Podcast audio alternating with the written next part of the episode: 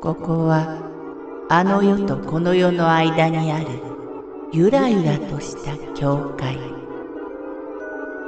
闇に見入られさまよう者のみがたどり着く大曲が時の世界へようこそ。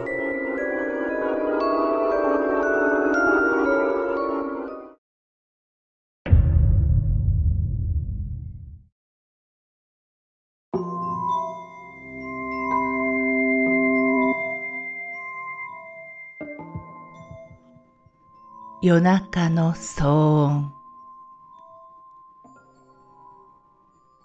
中学の卒業前説明のつかない不思議なことがあった。夜中に棚が落ちて上に乗っていた鍋など金物が一気に落ちたような派手な音がしたのだ。その後チリーン。チリーンと鈴の音が15分くらい続いた。しかし翌朝母に聞いても台所は何事もなく前日片付けたまま。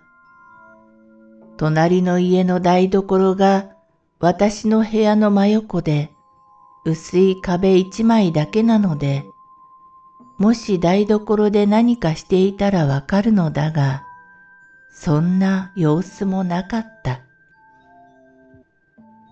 その話を友人にしたら、こういう話がある、と。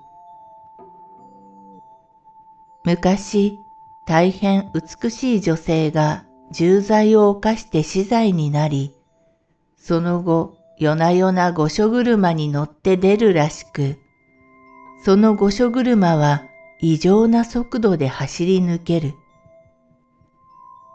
その後には鈴の音が鳴って、その音を聞くと不幸が起こるんだと。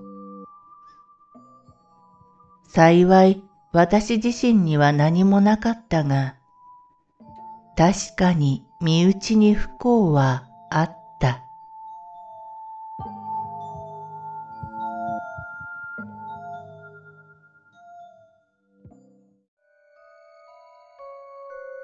この番組は怪談大曲時物語に寄せられた投稿をご紹介しております。大曲時物語無料メールマガジンは月3回発行。怪談系では日本一の2万人を超す読者が毎回震えています。ぜひご登録ください。